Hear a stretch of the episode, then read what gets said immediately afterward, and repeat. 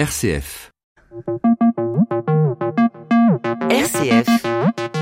Sophie Noailles. Avons-nous encore la capacité de nous indigner et de faire la révolution? Sentiment de perte de sens, y compris dans les mots, d'être invisible ou exclu Quelle est la place aujourd'hui des personnes ordinaires et fragiles dans notre société?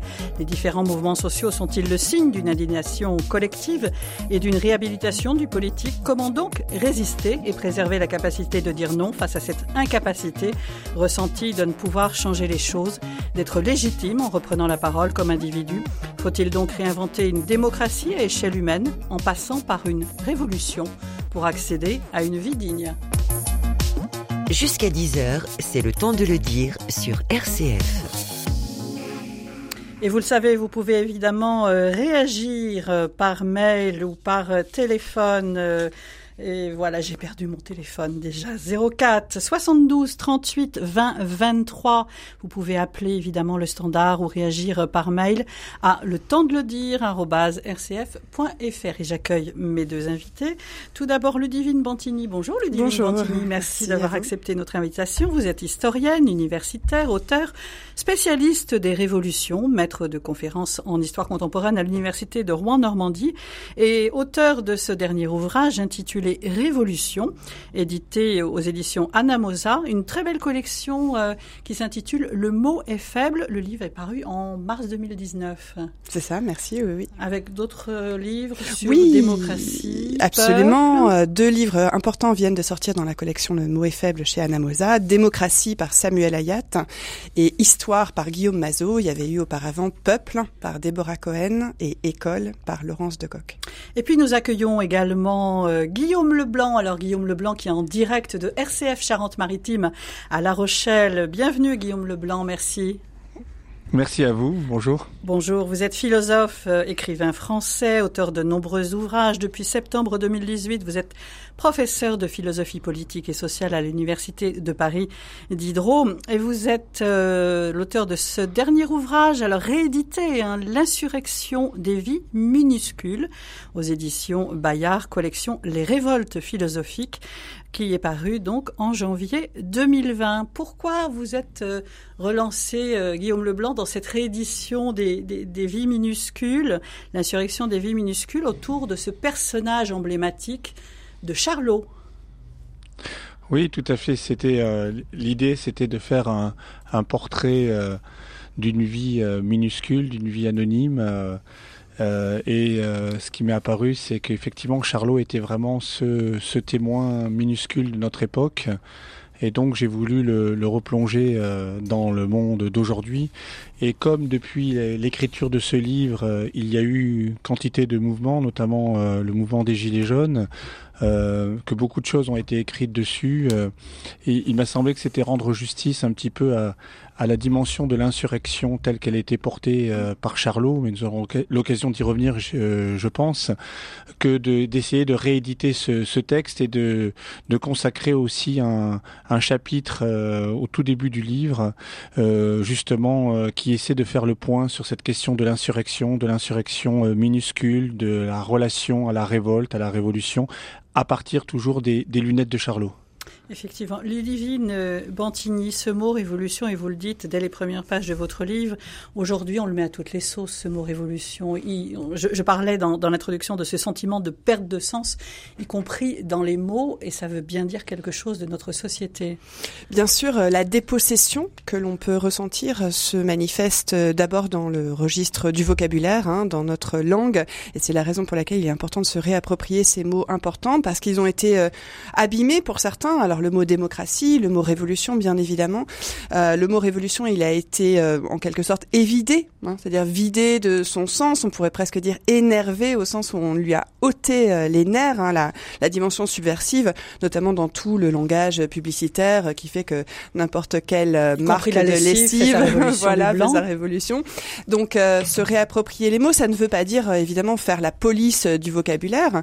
ça ne veut pas dire, par exemple, que le, la l'actuel président de la République Emmanuel Macron n'aurait pas le droit d'appeler son livre de campagne Révolution quand il décrit en fait la politique qu'il veut promouvoir.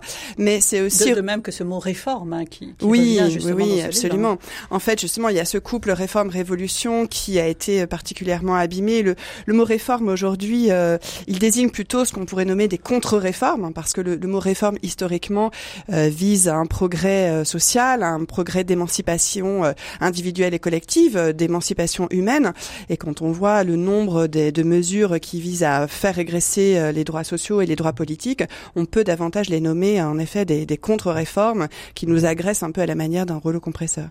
Guillaume Leblanc, euh, on reviendra sur ce personnage de Charlot. Hein, euh, mais je voudrais justement euh, revenir sur ce mot de politique, parce qu'on va voir combien le, personnage de, Charlot nous appelle justement peut-être à retrouver le, sens du politique. Est-ce que le mot politique aussi est vidé de son sens? Est-ce que c'est un mot abîmé, galvaudé? Je ne sais pas si c'est un mot galvaudé. Je pense que c'est un mot désiré. Euh, tout le monde désire la politique. Donc la politique, c'est le désirable. Euh, c'est le désirable parce que euh, dans la politique, toute vie, au fond, désire se réapproprier un, un, destin individuel et en même temps un destin commun. Co collectif. Donc je crois.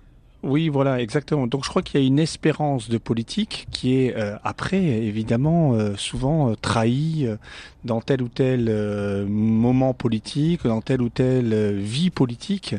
Mais je crois que c'est très important de, de, garder en tête le fait que la politique, au fond, reste du, comme ça de, du côté de, du rêve des gens, du domaine de la, de la vie psychique, au fond, comme une espèce d'idéal que l'on essaie de, de mettre en, en avant dans son existence. Euh, aucune vie en ce sens n'est soustraite de la, de la politique.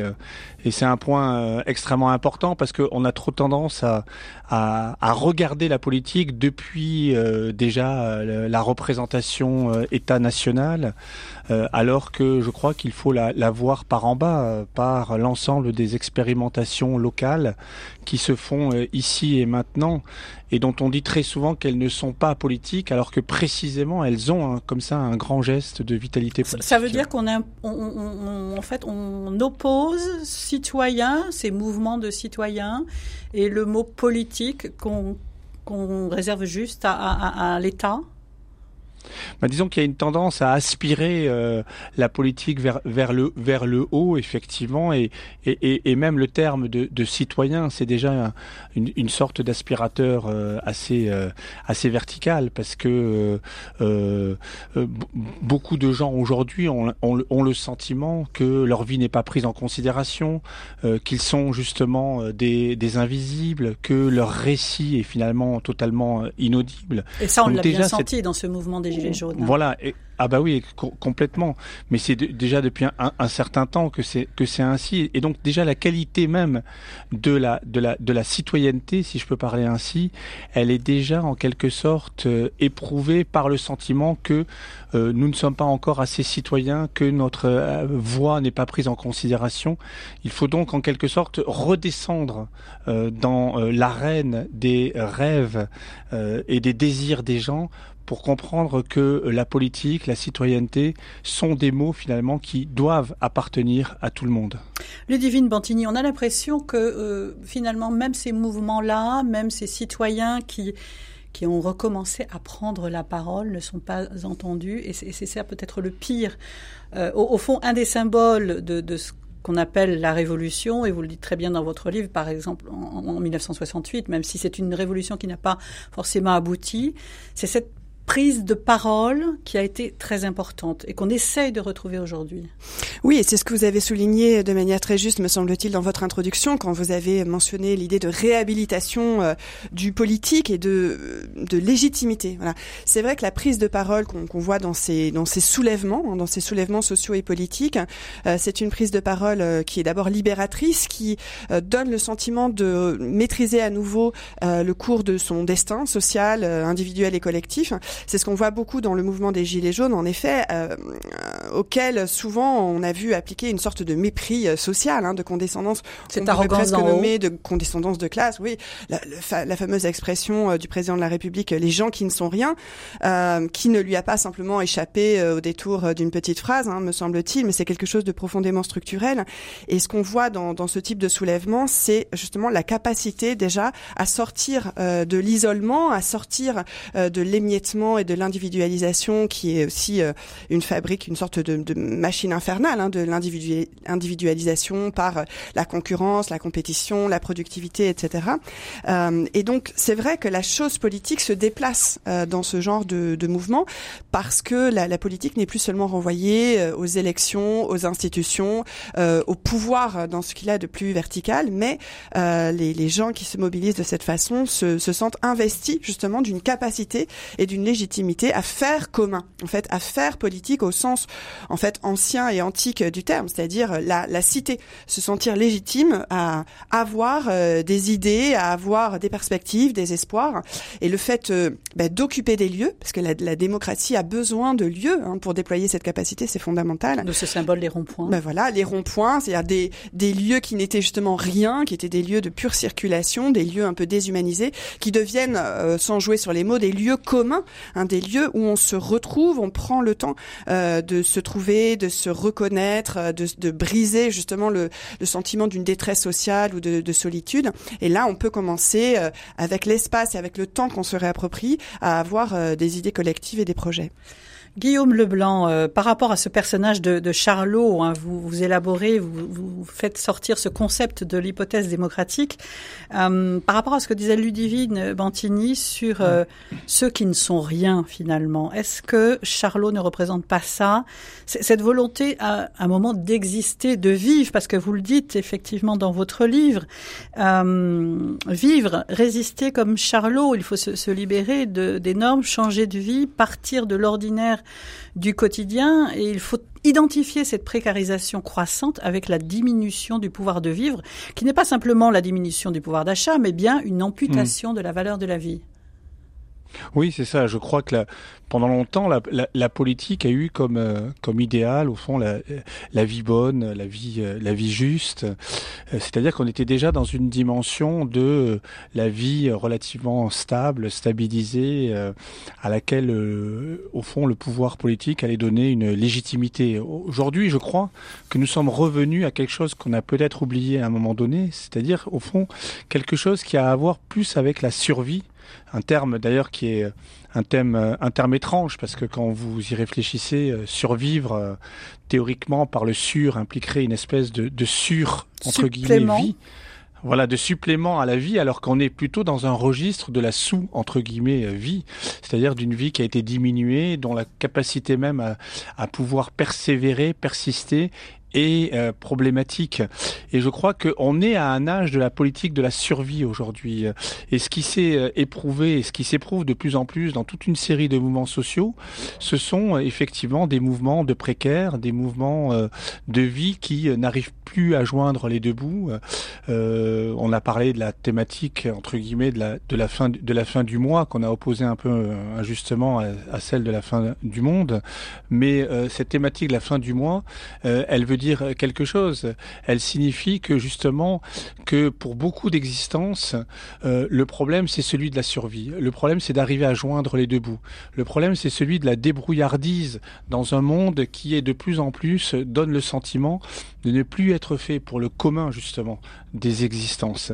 Et euh, je crois, enfin après avoir euh, euh, visionné tout un ensemble de, films de, Charlot depuis ses premiers courts métrages dans les années 14 euh, jusqu'à ses films parlants, je crois que la grande thématique finalement de, Charlot, de Chaplin, dressant le portrait de Charlot, c'est justement celle de quelqu'un qui pourrait pratiquement n'être plus, qui pourrait pratiquement disparaître, disparaître. et qui continue malgré tout à apparaître, à persévérer, à persister, à importuner par sa présence même.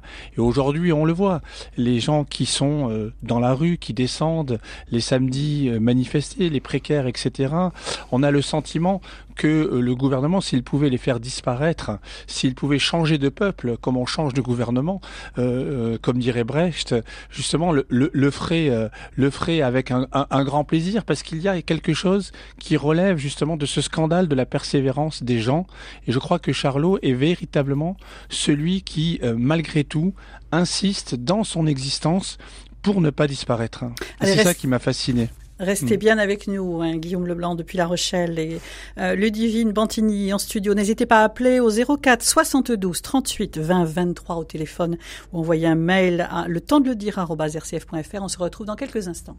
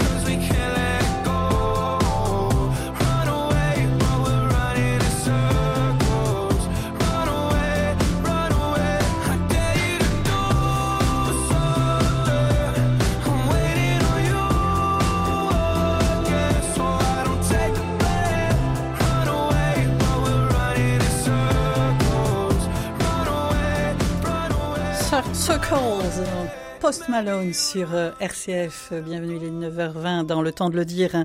Toujours avec moi, Ludivine Dantini, auteur de cet ouvrage euh, Révolution, pardon, et puis euh, Guillaume Leblanc, auteur de Lévi minuscule. Ça y est, il faut que je retrouve mes notes. Hein.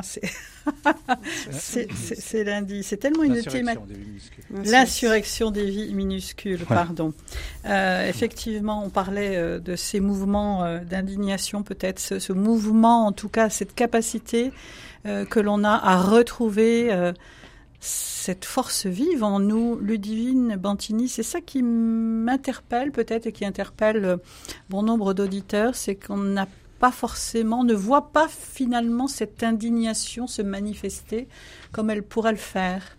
Je crois qu'il y a beaucoup d'indignations, mais qui sont dispersées, qui sont isolées, qui sont euh, euh, en fait euh, la conséquence de cette espèce d'assignation à la passivité hein, qu'on subit depuis environ 40 ans, c'est-à-dire hein, depuis l'avènement d'un certain stade du capitalisme qu'on a nommé le néolibéralisme, c'est-à-dire euh, euh, une phase fondée sur l'idée que l'individu doit être euh, capable d'être auto-entrepreneur de lui-même, doit être fort, doit être compétitif, etc. Donc ça, c'est vrai que ça isole énormément les, les, personnes. Il y a eu aussi, avec l'avènement de ce néolibéralisme, l'idée qu'il n'y avait de toute façon pas d'alternative, qu'il n'y avait pas d'autre monde possible, donc pas d'émancipation à imaginer en dehors de cette existence concurrentielle-là. Donc c'est vrai que hum, c'est difficile, c'est difficile en raison des conditions matérielles, hein, sociales, économiques, de, de possibilités même de la révolte, quand il y a une si grande précarité qu'on a déjà évoqué tout à l'heure, quand il y a tant de chômage, quand il y a justement tant de logique euh, de, de, pression productiviste permanente, euh, c'est difficile de se révolter, c'est difficile tout simplement de se mobiliser euh, là où on est sur les lieux de travail, etc. Par exemple, c'est très difficile de, de, faire grève, hein, ce qui a été longtemps un moyen de, de mobilisation forte. On le voit encore évidemment aujourd'hui. Moi, j'ai beaucoup d'admiration, par exemple, pour ces femmes de chambre dans certains hôtels. Hein. On le voit beaucoup, par exemple, à mmh. l'Ibis Batignolles en ce moment, euh, qui euh, arrive à mener un mouvement de grève euh, extrêmement impressionnant par sa ténacité, par son courage, en dépit de tous les obstacles qui leur sont dressés. Voilà. donc voilà, cette capacité d'indignation, il me semble qu'elle elle est là, mais la, la difficulté, c'est de la mettre en œuvre par des formes de résistance collective. Hein. Le mot résistance, il a été employé tout à l'heure. On a vu beaucoup chez les Gilets jaunes de, de pancartes ou de slogans inscrits sur les gilets qui disaient que la résistance est un mot inventé pour éviter aux hommes et aux femmes de vivre à genoux. Euh, c'est quelque chose de, de, fort en effet. Hein. Euh, tout à l'heure, Guillaume Leblanc parlait de la de la fin du mois, hein, dans la, la difficulté tout simplement à et la fragilité à, à, boucler les fins de mois. Et c'est euh, une expression qui a été déclinée aussi autour de fin du mois, euh, MOI, début mmh. du nous, euh, avec ce, ce, sentiment tout simplement que le, collectif pouvait essayer de, de, briser justement ce sentiment d'isolement et de, et de désarroi social de plus en plus grand.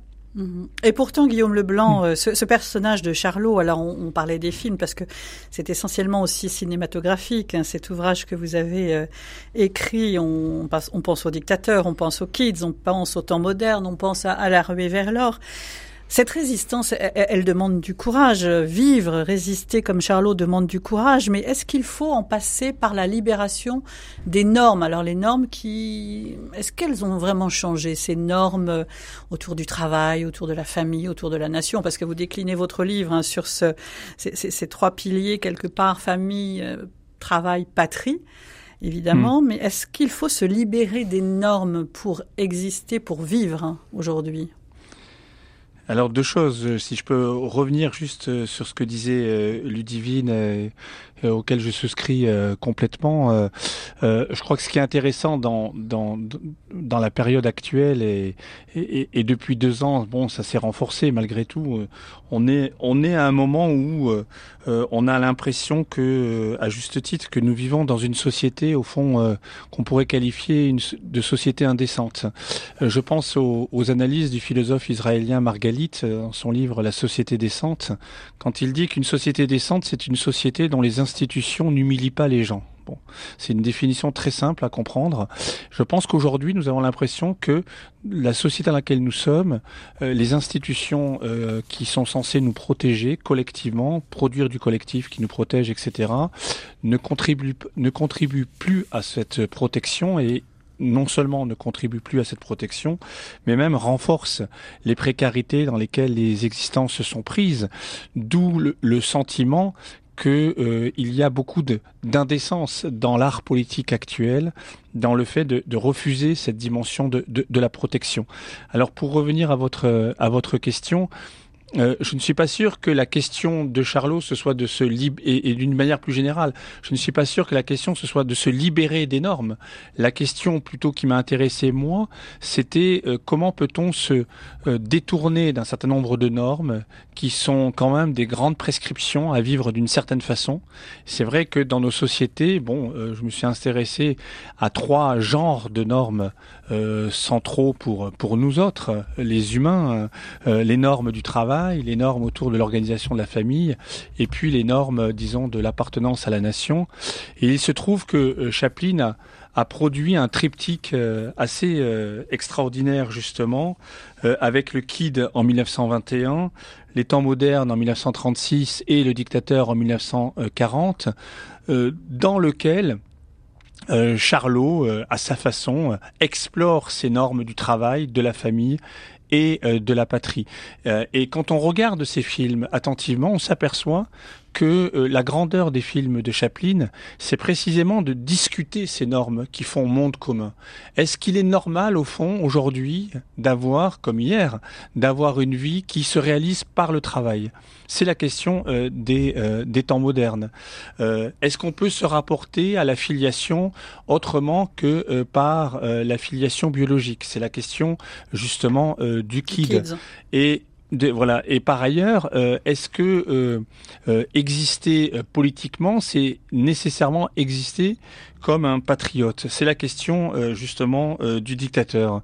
Et en réalité, à chaque fois, je dirais que la grandeur de Chaplin, c'est de nous amener à une interrogation sur ces normes qui font notre monde commun et de nous montrer qu'il existe toujours des voies d'à côté, qu'il existe toujours des détournement possible qui relève d'une invention de l'ordinaire. Je me suis beaucoup appuyé et je continue dans ma propre euh, pratique philosophique. Mais toujours effectivement en partant de l'ordinaire du quotidien. Voilà, à m'appuyer sur les analyses en particulier de Certeau dans l'invention du quotidien, qui montre que le quotidien, ça se braconne. On, ne passe pas son temps à, à réaliser les normes qu'on sont prescrites, on les détourne souvent pour les réaliser à sa manière, pour les réaliser autrement. On essaie de se justement de, trouver un butin dans ce monde-là qui n'est pas notre monde. Et c'est exactement ce que fait Charlot en permanence. Charlot essaie justement de vivre à côté des normes. Ce n'est pas une grande leçon de soulèvement euh, militant et accompli. Euh, cette insurrection des vies minuscules que j'essaie de réfléchir est une insurrection qu'on peut dire minuscule elle-même, qu'on pourrait très bien ne pas percevoir si on a des lunettes un petit peu trop euh, lointaines. Mais toute vie, d'une certaine façon, c'est ça, me semble-t-il, l'enseignement de Charlot, toute vie placée dans un certain nombre de normes, essaie de se débattre avec elles, de se détourner de celles-ci pour se retourner vers soi et continuer à exister. Ludivine Dantini. Oui, je pense que ce que vous soulignez l'un et l'autre à propos des normes est tout à fait essentiel. D'ailleurs, on a parlé de révolution, mais finalement, il y a plusieurs acceptions du terme. Il y a notamment une acception qu'on pourrait dire anthropologique. Une révolution anthropologique, ça serait de modifier progressivement, mais en profondeur et de manière structurelle, notre rapport à ces normes, notre rapport à ces valeurs. Par exemple, notre rapport à bon, tout ce qu'a décrit Guillaume Leblanc jusqu'à présent, euh, ce, ce, rapport au travail, hein, cette idée qu'il faut absolument travailler plus, qu'il faut se définir euh, par rapport au travail, euh, par rapport à sa capacité productive, par rapport à sa manière, comme on le dit aujourd'hui du côté des ressources humaines, d'être corporate, mm. c'est-à-dire de faire corps avec les valeurs de l'entreprise. Hein, on parle désormais de capital humain, etc. Donc se se délester en fait de ce de ce rapport-là à ces normes, c'est déjà opérer une forme de révolution euh, euh, nécessaire en fait pour euh, pouvoir penser des sociétés qui seraient émancipées. Hein. Imaginez que un monde qui ne serait que marchandise, parce que c'est un peu ça la définition du, néolibéralisme, c'est qu'en fait toutes nos existences sont grignotées par un certain rapport marchand et où nos vies justement, notre temps euh, y compris la vie euh, humaine qui est considérée comme un objet plus qu'un sujet. Absolument. Et c'est peut-être d'ailleurs la différence entre la phase, on va dire, euh, fordiste et tayloriste euh, du, du, du, du, capital, tel que justement Charlot l'a si bien incarné. C'est-à-dire, en fait, on travaillait énormément et il fallait se plier au rythme infernal des machines. Mais une fois que on était sorti de l'usine, on, on, on, pouvait s'en débarrasser. Voilà. Alors qu'aujourd'hui, justement, avec ben, tout ce qui nous lit euh, via euh, internet, via euh, ce que c'est des, des sociologues appellent les laisses électroniques, hein, le fait qu'on doit toujours être rattaché finalement dans une certaine mesure à cette capacité à, à, être productif. on est incorporé justement dans, dans, ces normes qui créent une forme de violence. Moi, je, je rejoins aussi vraiment ce que ce qu'a dit Guillaume Leblanc tout à l'heure sur euh, l'indécence, sur les sociétés indécentes, euh, qui nous font réfléchir en fait à, à, la violence, à la violence sociale euh, de ces vies précaires. On va en parler justement de la, la violence tout à l'heure avec ce, ce, message notamment de Amadou de Grenoble qui dit que la révolution c'est comme la guerre, cela ne veut pas arranger le problème, choisissons la voie de la démocratie et la voie électoraliste. On reviendra justement sur cette notion de, de violence après cette pause sur RCF. Le temps de le dire revient dans un instant. Le lundi après-midi, prenez de la hauteur avec Destination Louange Delphine Krizanovka vous présente le meilleur de la musique chrétienne et de la louange. Découvrez également les chants des communautés et des chorales avec des versions inédites et des surprises. Destination Louange, chaque lundi à 16h30. Cette semaine, dans l'écho des solutions, Patrick Longchamp s'intéresse à l'entrepreneuriat. Entreprise individuelle, SARL, EURL, avec ses invités, il abordera le choix du statut en fonction de l'activité. Ils vous présenteront aussi comment se former et comment s'assurer afin de vivre sereinement son projet entrepreneurial. L'écho des solutions, c'est ce lundi à 17h sur RCF avec le soutien de l'AGA, Fédération nationale des syndicats d'agents généraux d'assurance. Allez de retour en studio dans le temps de le dire sur RCF euh, avec Guillaume Leblanc, philosophe écrivain français, auteur de cet ouvrage L'insurrection des vies minuscules, paru aux éditions Bayard Collection, les révoltes philosophiques et Ludivine Bantini, historienne universitaire, auteur et spécialiste des révolutions qui vient euh, de faire paraître il y a quelques mois cet ouvrage Révolution aux éditions Anamosa dans cette très belle collection le mot est faible. On parle de cette capacité aujourd'hui de nous indigner, de faire peut-être la révolution, point d'interrogation. Ludivine Bantini, je reprends ce, ce message d'un de nos auditeurs. La révolution, pour beaucoup, est synonyme de violence. Oui, alors c'est en fait une manière de rabattre la révolution et de la réduire. Déjà, la première chose, me semble-t-il, pour répondre à ce genre d'argumentation, que je comprends bien sûr et qui a sa pleine légitimité, c'est de s'interroger sur euh, la violence structurelle de notre monde. Euh, il y a une, violence euh, sociale hein, qui est vraiment très importante, surtout si on, la regarde à l'échelle euh, internationale. la manière de piller tout simplement la planète, la manière de réduire justement des existences à la précarité, au chômage, parfois euh, au fait d'être absolument démunis. Je pense que par exemple la violence sociale, c'est d'abord et avant tout le fait qu'il y ait plus de 600 morts par an dans les rues. C'est ça la violence avant toute chose. Euh, la violence politique, c'est aussi euh, le fait de, de déposséder euh, les gens de, du véritable rapport à la démocratie. Bien sûr que nous ne sommes pas en dictature, mais euh, la question de la démocratie est de plus en plus posée quand euh, les gens ne se sentent plus représentés précisément. On nous parle beaucoup de démocratie temps, représentative. Ce, ce, possibilité de voter, d'élire ceux qui vont nous représenter. Oui, alors le problème c'est qu'il s'agit aussi de s'interroger sur les conditions euh, de, possibilité d'une démocratie réelle.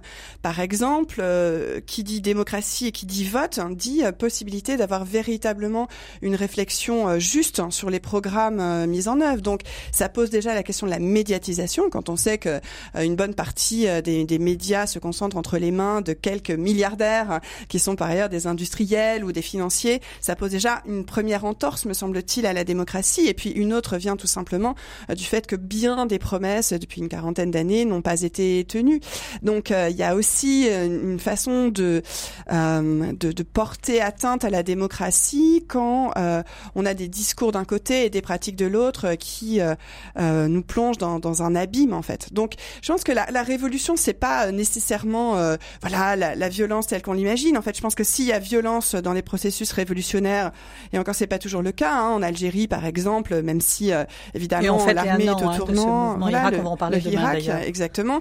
Euh, c'est un processus révolutionnaire qui est d'un immense courage. Voilà, c'est un soulèvement pour se débarrasser d'un pouvoir qui est oppresseur. Euh, la, la, violence n'est pas intrinsèque à la révolution. La violence vient du fait, dans les processus révolutionnaires, que euh, certains n'ont évidemment pas intérêt à cette révolution, euh, que, qui voient par là même leur pouvoir mis en cause, hein, le, le, leur capital à tous égards mise en cause, euh, et dès lors qui rétorque aussi par euh, une forme de répression. Mais je ne crois pas qu'il faille à toute force attacher révolution à, à violence, parce que c'est perdre euh, ce qui fait aussi euh, l'essence de la révolution, c'est-à-dire euh, l'espoir d'une vie bonne, l'espoir d'une vie juste, l'espoir d'une vie digne. Le, le, problème, c'est qu'aujourd'hui, les, les élections, comme on voit trop souvent, ne nous permettent plus de, de, d'être, de porter véritablement ces on espoirs. Le sent dans le taux de participation déjà. Mais oui, le taux de participation euh, la, forte abstention nous indique hein, justement ce sentiment de, délaissement par rapport à ces institutions. Et on le rappelait tout à l'heure avec Guillaume Leblanc, la, question des expériences euh, locales, la question par exemple qui se pose de plus en plus de formes de démocratie directe, ce qu'on appelle euh, le communalisme, le municipalisme, le fait que les gens décident de se retrouver à une échelle locale pour essayer de décider ensemble de ce qui est bon pour le commun, des, des assemblées populaires qui peuvent être décisionnaires, etc., ça pose en fait une alternative à la démocratie telle qu'on la vit. Et historiquement, ce qu'on peut remarquer, c'est que la, la démocratie n'a pas toujours été une démocratie représentative avec un parlement où euh, la concentration euh, du pouvoir entre les mains euh, bah, d'un seul homme, comme c'est le cas essentiellement dans les institutions de la Ve République. on a vu par exemple dans les années 1848 que les républicains espéraient pour certains, hein, notamment dans le mouvement ouvrier de l'époque, une démocratie directe où on déciderait là où on est, là où on vit, dans les quartiers, dans les ateliers, dans les fabriques, dans les entreprises, on dirait comme ça aujourd'hui. On va prendre un auditeur en ligne. Il s'agit de Pierre qui nous appelle de Lozère. Bonjour Pierre. Oui, bonjour. Euh, vos émissions sont toujours euh, formidables. Euh, bon, je rebondis sur le commun. Je dirais que pour ceux qui nous gouvernent, je ne parle pas des politiques, c'est pas eux qui nous gouvernent. Ce sont les hyper riches. Hein. Pour ceux qui nous gouvernent, le commun n'existe pas. Eux, les autoroutes, le TGV, tout ça, excusez-moi, ils n'en ont rien à faire. Ils ont des avions privés, des hélicoptères, des hôpitaux de haute technologie. Ce qu'on appelle le, le commun pour nous, ça les intéresse pas du tout. Ils sont d'un cynisme absolument incroyable. Et c'est à eux qu'il faut s'attaquer. Mais pour s'attaquer, il faut comprendre comment ça fonctionne. Et là, c'est extrêmement compliqué. Il faut s'accrocher, à mon point de vue, à, à, à, ce qui est dit actuellement par des économistes français. Je pense à, à Gabriel Zittmann ou Zittmann, je me rappelle plus son nom, un économiste français qui conseille les, euh, le Parti démocrate actuellement aux États-Unis, qui vient de, de publier Le triomphe de l'injustice, et qui, ce que j'ai retenu, c'est que tout passe par la fiscalité. Et ce qu'on apprend en lisant le triomphe de l'injustice, le triomphe de l'injustice, c'est que euh, finalement, contrairement à ce que l'on pense, les États-Unis ont été un pays exemplaire au niveau de la répartition des richesses, richesses jusqu'en 1980. Il faut savoir que du temps de Roosevelt, on, euh, euh, comment dirais-je, on taxé les hyper riches, hyper riches à 93%. Imaginez. Hein. Aujourd'hui, et c'est par le biais de la fiscalité que l'on peut peut-être reprendre du, du, poil de la bête et, euh, et, et, en particulier euh, ce, ce, ce, comment dirais-je ce cancer que sont les paradis fiscaux alimentés par la fraude fiscale et par l'optimisation fiscale. L'optimisation fiscale c'est légal, mais nos représentants Hein, ceux, ceux que l'on élu, ils peuvent changer les lois. Et ça, c'est vraiment le cœur du scandale. Merci les paradis beaucoup. fiscaux, d'insérissons-nous à la fiscalité, comment on peut, à mon avis, c'est le cœur du problème. Merci Pierre pour votre témoignage sur RCF. Euh, Guillaume Leblanc, vous voulez réagir au propos de Pierre? Oui, je pense que ce qui est central aujourd'hui, c'est cette expérience de l'injustice. Donc euh, cette injustice, elle est euh, évidemment largement une injustice euh, face euh, aux euh, écarts de revenus euh, face. Euh, c'est aussi une injustice dans l'accès aux, aux, aux, ressources, dans l'accès, dans la relation aux espaces de vie, hein, les injustices liées aux périphéries, aux, à la relation ville-campagne. Il y a, y a un, un, ensemble aujourd'hui d'épreuves d'injustice qu'il faut euh, analyser euh, de très près. Euh, je suis relativement d'accord avec l'idée que l'injustice par excellence, c'est celle qui aujourd'hui passe par les écarts de revenus, les écarts de salaire. Euh, je me souviens que depuis euh, l'Antiquité grecque, donc ça remonte quand même à, longtemps, euh, Aristote avait défini la justice notamment par l'idée qu'il y a, il doit y avoir une juste distribution, une juste proportion. Et forcément, aujourd'hui, nous, nous ne savons pas, nous ne savons plus appliquer cette question de la proportion au salaire. C'est-à-dire que le la question de qu'est-ce que c'est qu'un écart légitime entre des salaires n'est plus euh, appropriée par aucun euh, mouvement politique. C'est une question qui, demeure euh, en friche euh, et il faut avoir le courage, oui, de reposer la question de euh, l'écart légitime. Il est normal que dans une société il y ait des écarts entre les salaires. il est anormal en revanche que ces écarts soient trop importants. comment pouvons-nous repenser la frontière entre l'écart légitime et l'écart important, c'est une question de justice politique centrale. Euh, ce n'est pas la seule, évidemment.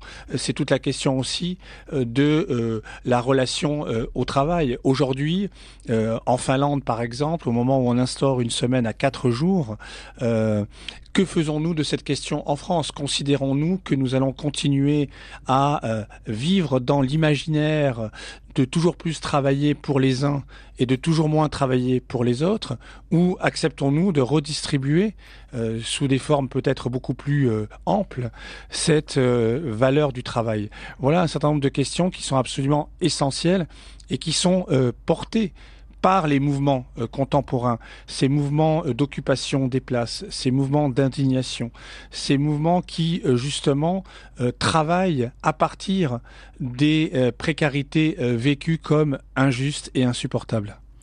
Ludivine Bantini, est-ce que on est appelé, on, évoquait tout à l'heure 1848, hein, où on, voit naître ce citoyen combattant, est-ce qu'on est appelé aujourd'hui à désobéir, même désobéir au, pouvoir en place, même de façon légale oui, bah, je reviens au gilet jaune parce que votre question me fait penser à une euh, à une banderole qu'on a pu voir se déployer d'ailleurs à La Rochelle, où se trouve Guillaume Leblanc aujourd'hui. Euh, C'est-à-dire euh, quand euh, la, quand l'injustice devient la loi, le, la résistance est un devoir.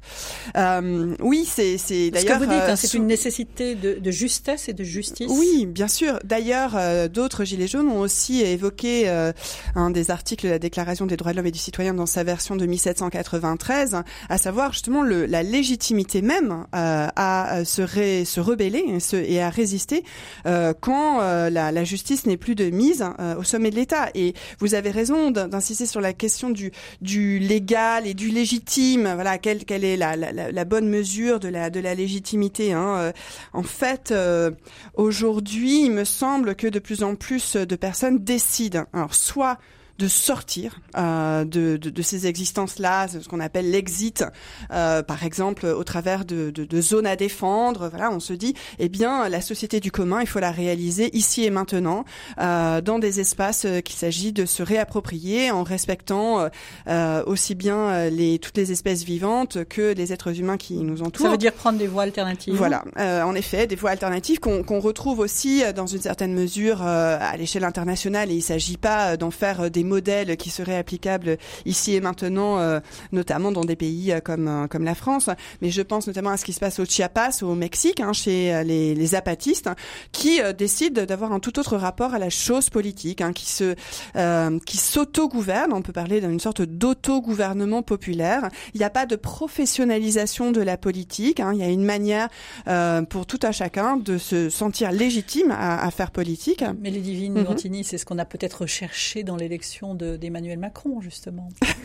Alors, j'ai un peu de mal à voir le rapport entre Emmanuel Macron et les zapatistes. Il faudrait demander leur avis respectif. De, chercher une voie alternative avec des, des, non-professionnels de la politique, mais des, gens de la ah. société, des personnes issues de la société. Mais... Oui, alors c'est vrai qu'on voit dans le cas des députés de La République En Marche qu'ils viennent essentiellement de, différents secteurs professionnels, notamment, hein. euh, oui, de secteurs euh, privés, notamment de, de la finance, entre autres. Et puis on sait, et moi justement, c'est ce que je trouve finalement assez inquiétant dans la situation française actuelle, c'est que en fait les, la force politique en place et le gouvernement en place avec les, députés euh, qui lui sont fidèles euh, a une sorte de mission euh, vraiment euh, de démanteler euh, l'essentiel des droits sociaux. On le voit bien sûr en matière de retraite, de sécurité sociale, de code du travail, d'assurance chômage, euh, bon, euh, de, de, de, services publics. Hein. Votre auditeur Pierre tout à l'heure le soulignait hein, sur la question des services publics qui sont le commun par excellence et qui sont là aussi bradés, vendus à l'encan.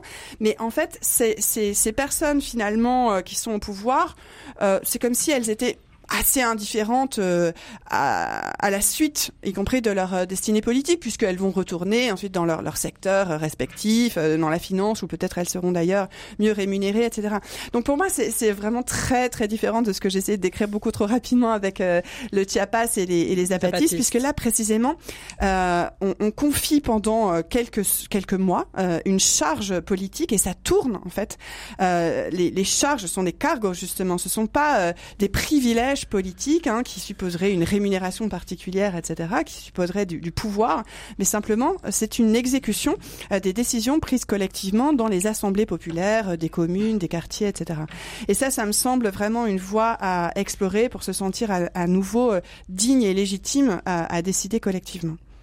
Guillaume Leblanc réagira tout à l'heure. On va faire une pause dans l'émission, le temps de le dire sur RCF, et on se retrouve juste après ça. Restez bien avec nous.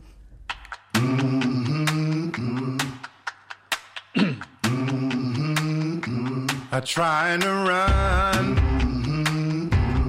I grow weary, mm-hmm. trying to walk, mm-hmm. and I grow faint.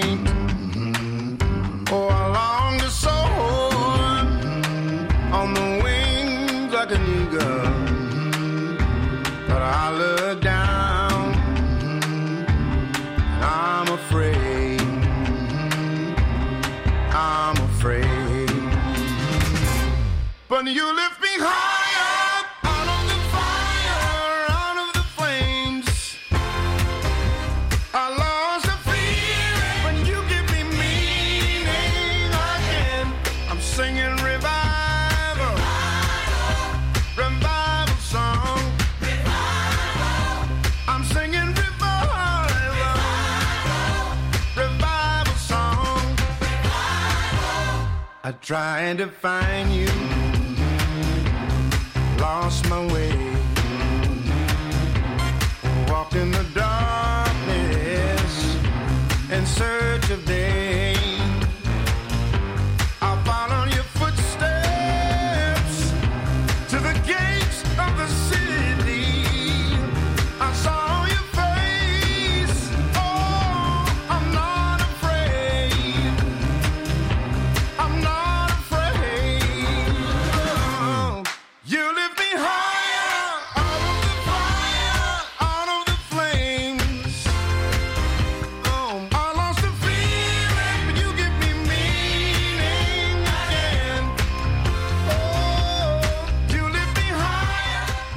Écoutiez Gregory Porter, Revival. Le temps de le dire, Sophie Noailles. Allez, dernière partie de cette émission. Faut-il donc réinventer une démocratie à échelle humaine en passant par une révolution pour accéder à une vie digne On en débat aujourd'hui avec euh, Guillaume Leblanc et Ludivine Bantini. Guillaume Leblanc, auteur de L'insurrection des vies minuscules aux éditions Bayard, collection des révoltes philosophiques, et Ludivine Bantini euh, qui a publié Révolution aux éditions Anamosa dans cette très belle collection. Je le disais tout à l'heure, Le mot est faible, paru en mars 2019. Guillaume Leblanc, euh, faut-il aujourd'hui passer justement par une révolution pour retrouver cette légitimité d'être humain, de, de, cette vie ordinaire, pour euh, retrouver sa dignité aussi d'être humain? Je pense que la notion de, de révolution euh, forcément a une histoire, hein, comme euh, Ludivine le, disait euh, et l'a analysé. C'est une notion qui a, une histoire et, il me semble que euh, aujourd'hui il y a euh, effectivement un, désir de changement, un désir de, révolution qui est inscrit dans, dans nos corps, dans nos têtes. Toute la question étant de savoir si on, comment aborder le problème de la révolution. Est-ce qu'on l'aborde comme euh, un euh, à partir de ce que la révolution institue et de ce, de ce point de vue, c'est vrai qu'à chaque fois qu'il y a une révolution, il y a au fond d'une certaine façon une confiscation du pouvoir euh, du peuple par ceux qui euh, ont euh, fait la révolution. autrement dit, c'est Gilles Deleuze à propos de mai 68 qui disait que ce qui est intéressant dans mai 68, c'est qu'il y a un devenir révolutionnaire sans avenir de révolution. Et je crois que c'est c'est un point très intéressant. C'est-à-dire nous sommes dans un devenir révolutionnaire, ça c'est évident. Nous sommes dans des formes d'insurrection permanente depuis d'ailleurs maintenant euh, le début pratiquement du, du, du, mandat Macron, mais ça existait déjà avant, ça s'intensifie. Euh, et euh, la question de ce devenir révolutionnaire, elle est pour le moment, elle donne lieu à des formes de d'espérance politique, à des défenses de, euh, des mondes communs, euh, elle ne se développe pas encore dans une conscience de la forme politique désirable que cela pourrait euh, engendrer. On a parlé euh, à juste titre d'expérimentation qui euh, passe par exemple par des formes d'exit, effectivement, hein, de la possibilité de se, au fond, de de se soustraire à, aux impératifs de, ce, de, notre monde pour expérimenter des formes d'isolat, euh, pour expérimenter des formes de vie commune alternatives. Euh, ça, c'est effectivement un point euh, très intéressant, cette idée qu'il y a comme ça des inventions alternatives radicales.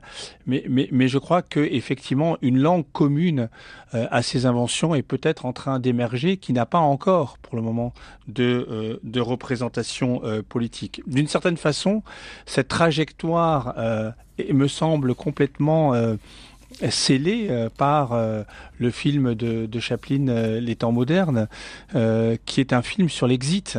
Parce qu'au fond, Charlot, au début des temps modernes, est littéralement mis au travail. hein. C'est la fameuse scène de l'usine avec les, les boulons qu'il visse deux par deux et il est pris dans cette espèce de devenir machine de l'existence qui finit littéralement par, par le rendre fou. Donc il, sort de l'usine, pour être d'ailleurs enfermé dans une espèce d'hôpital psychiatrique dont il finit par sortir. Et, tout, le, tout le film, de sortie en sortie, annonce un rêve, un rêve d'occuper un bout d'espace, un bout de chez soi, qui est euh, à un moment donné dans le film très très bien euh, symbolisé par euh, sa fiancée quand elle le récupère après un séjour en prison et qu'elle lui dit j'ai trouvé une bicoque, ce n'est pas Buckingham Palace mais on y sera bien. Je crois que cette idée de l'occupation d'un espace, c'est une grande idée politique euh, d'aujourd'hui. Qu'est-ce que c'est qu'habiter finalement un bout d'espace dans lequel euh, la qualité même de la vie humaine peut se euh, développer Bantini. Oui, je suis absolument d'accord avec euh, cette insistance euh, que propose Guillaume Leblanc sur l'espace. Hein, tout à l'heure, on parlait du temps et de l'espace qui sont nécessaires à la démocratie. Ça me fait aussi penser à 1968 que j'ai que j'ai essayé d'étudier. Euh, euh, c'est une grève générale avant tout en France, et, il se trouve que cette grève générale passe par des occupations de lieux de travail. euh, et ça, c'est très important parce que c'est une manière de se réapproprier ces lieux, c'est-à-dire les lieux du labeur et les lieux de l'exploitation. Il faut le dire, hein, les lieux aussi euh, où on, on abîme les corps et les esprits, même si euh, c'est pas uniquement le lieu de, de l'aliénation, hein, les lieux de travail, mais tout à coup sont revisités autrement. C'est ce que la philosophe euh, Simone Veil avait, Et c'est être avait présent très aussi, bien montré. Comment être présent. Oui, avoir une autre présence Se rendre visible. Se réapproprier, enfin euh, cesser la dépossession dont on a parlé euh, à plusieurs reprises déjà depuis le début de cette émission. Simone Veil qui euh, s'était établie en usine dans les années 30 et qui pendant le Front populaire décrivait cette joie incroyable de, prendre l'usine et la voilà le, sentiment de, liberté et d'émancipation qu'on pouvait éprouver à revisiter les lieux autrement parce qu'il parce que partir du moment où le temps est en suspens dans ces dans ces mouvements, qu'il s'agisse de grève, qu'il s'agisse d'insurrection de, de révolution, euh, c'est on prend enfin le temps de réfléchir euh, à ce que l'on pourrait vraiment euh, espérer, ce à quoi on pourrait véritablement aspirer. Et de ce point de vue, la question de la langue commune est très très importante, même si les tendances qu'on a décrites jusqu'à présent, dont l'exit, sont des tendances minoritaires, ça me semble très important de pouvoir leur donner une forme de visibilité et aussi de légitimité, parce que beaucoup cherchent des alternatives, ça c'est clair. Beaucoup cherchent à sortir justement de l'impression d'une oppression de ce monde et quelque chose est en train de changer quand même depuis, euh, je dirais, une bonne décennie à cet égard, c'est-à-dire le refus euh, de l'assignation à la résignation, euh, à la passivité. Donc il y a des voilà des tâtonnements sur la manière dont on pourrait mieux vivre le, tissu associatif dont parle, je crois, une de vos auditrices dans, l'un de ses appels euh, est très très important. Voilà, comment se réapproprier du, du commun, la question de l'expérience du communalisme. On va décider à l'échelle des communes et aussi une dimension importante de ces recherches et de ces espoirs. Guillaume Leblanc, pour terminer, est-ce qu'il faut faire comme Charlot, être euh, témoin? Alors peut-être pas témoin précaire, parce que c'est ce que vous dites dans votre dernier chapitre de votre livre, mais euh, est-ce que déjà être le témoin, exister comme témoin, être, et devenir acteur politique? Oui, il y a, une dimension de, de témoignage qui est pour moi très importante. Euh, en tant que, philosophe, au fond, je me considère comme un, un témoin, un témoin critique de notre de notre monde, euh, mais dans lequel euh, la question c'est de savoir euh, jusqu'où doit aller un témoignage. Je crois que le témoignage, il, il- ne peut pas s'arrêter à une simple description de l'état existant des choses, de ces grandeurs du monde qui sont souvent d'ailleurs des grandeurs immondes. Le témoignage doit justement aller dans euh, euh, l'infiniment petit euh, des actes d'invention des existences. C'est ce que fait Charlot. En ce sens, Charlot est un témoin, mais il est plus qu'un témoin. Il est quelqu'un qui engage son corps dans une vitalité de la débrouille. Il est quelqu'un qui, justement, tient le coup dans un monde qui n'est pas fait pour lui et qui maintient, et c'est là-dessus que j'aimerais conclure, qui maintient quelque chose comme une dignité de l'ordinaire.